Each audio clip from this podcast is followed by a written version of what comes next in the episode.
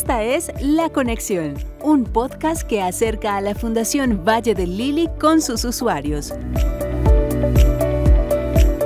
Las vacunas desarrolladas para combatir el COVID-19 se convierten en la luz al final del túnel, que permitirán hacerle frente a una pandemia que deja más de 50.000 fallecidos en Colombia. Paola Marcela Pérez Camacho, pediatra infectóloga y jefe del Departamento Materno Infantil de la Fundación Valle del Lili, recuerda la importancia de la vacunación a lo largo de la historia. Solamente conociendo la historia de la medicina podemos entender el impacto tan importante que han tenido las vacunas. No es la primera vez que la humanidad se enfrenta a una pandemia. Nosotros sí, y por eso hemos tenido que aprender y desaprender tantas cosas en este último año. Es innegable el impacto que han tenido las vacunas en el control de estas epidemias, en disminuir las muertes, en disminuir las secuelas. No tiene por qué ser distinto en este momento. Entonces es normal tener miedo, eh, pero el miedo no nos puede paralizar. La evidencia científica es muy contundente y se ha demostrado en el transcurso de la historia de la humanidad.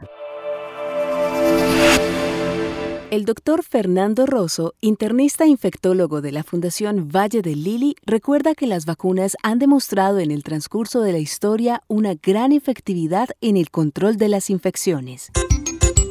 En los últimos 200 años han servido como medidas efectivas de disminución de transmisión y en algunos casos de erradicación de algunos eh, agentes infecciosos que han afectado a la humanidad. El mejor ejemplo de él es la viruela, que gracias a la vacunación se erradicó.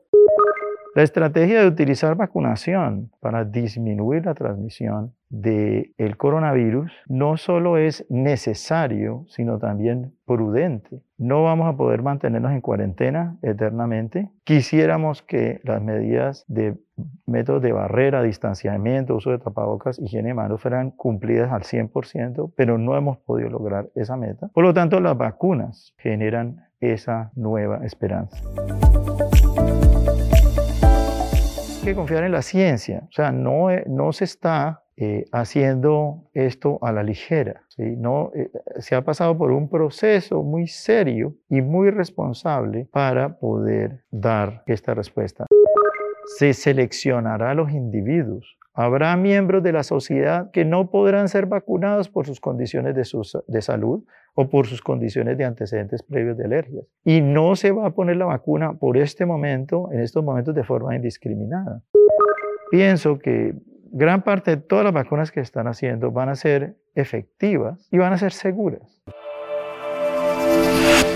Científicos lograron en tiempo récord crear la fórmula de vacunas que permitirá salvar vidas, prevenir y minimizar las hospitalizaciones por COVID-19, como lo resume Paula Marcela Pérez Camacho, pediatra infectóloga y jefe del Departamento Materno-Infantil de la Fundación Valle del Lili.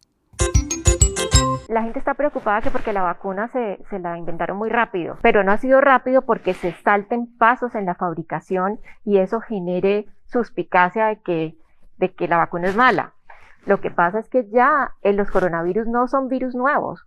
Eh, recuerden que ya habíamos tenido la, experiencia con el SARS, con el MERS, eh, hace unos años en el 2002, después en el 2012, y los coronavirus humanos están descritos desde 1960 gracias a toda la tecnología que tenemos a disposición en este momento, a todo el conocimiento que hay en biología molecular y en genética, ya se pudo tener la secuenciación genética del virus. Para poder generar investigación y poder producir vacunas.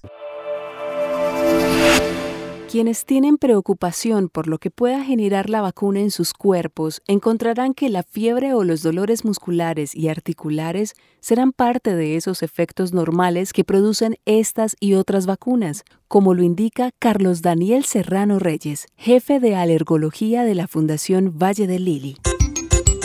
Lo usual y digamos de cierta forma esperable es que las vacunas pueden ocasionar una reacción local en el sitio de la aplicación en un porcentaje no despreciable de los pacientes. Esa reacción local puede consistir en dolor, en enrojecimiento y en algunos casos en picazón, en lo que nosotros llamamos prurito. Pero esa reacción local es fácilmente manejable con hielo, con un antihistamínico y básicamente con medidas locales. Obviamente siempre habrá efectos adversos para reportar. Es decir, no podemos esperar que vacunando a mil millones de personas no haya ningún efecto adverso. Es muy poco. Algunos lo van a presentar y hay individuos de riesgo, pero la mayoría de la población se puede poner esta vacuna con tranquilidad. Los especialistas aclaran las preguntas frecuentes sobre este tema de interés público. Una de ellas es, ¿las vacunas se aplicarán también a los niños? Es responsabilidad de los adultos vacunarnos, que en la medida en que nosotros estemos vacunados y yo como mamá no me enferme, pues no llevo la enfermedad a mi casa y mis hijos no se van a enfermar. Y así mis hijos no se enferman, pues los amiguitos de mis hijos no se van a enfermar y así sucesivamente. Va a ser una forma de proteger a esa población que todavía no va a tener acceso a la vacuna. Existe un grupo de pacientes en los que al poner la vacuna representa algún riesgo, como lo explica el alergólogo serrano.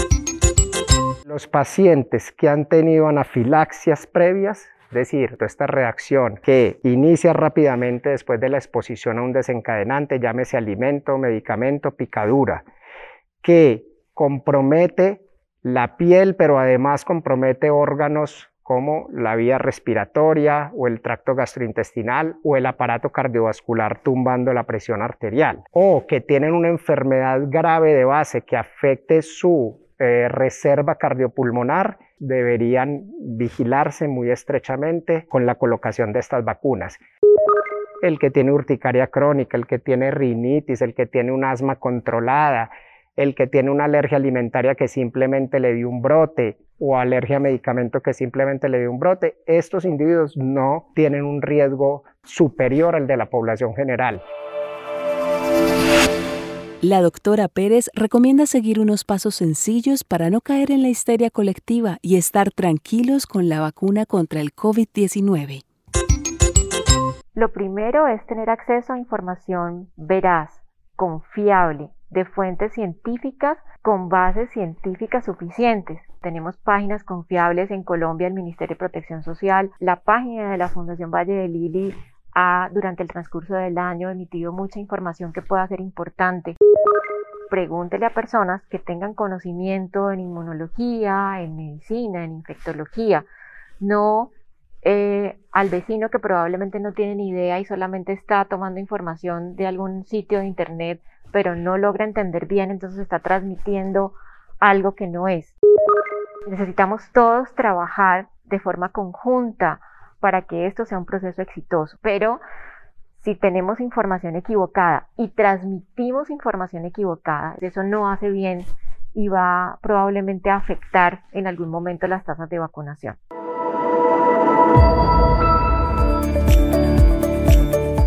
La conexión cada semana se activará nuevamente para acercar a la Fundación Valle del Lili con sus usuarios.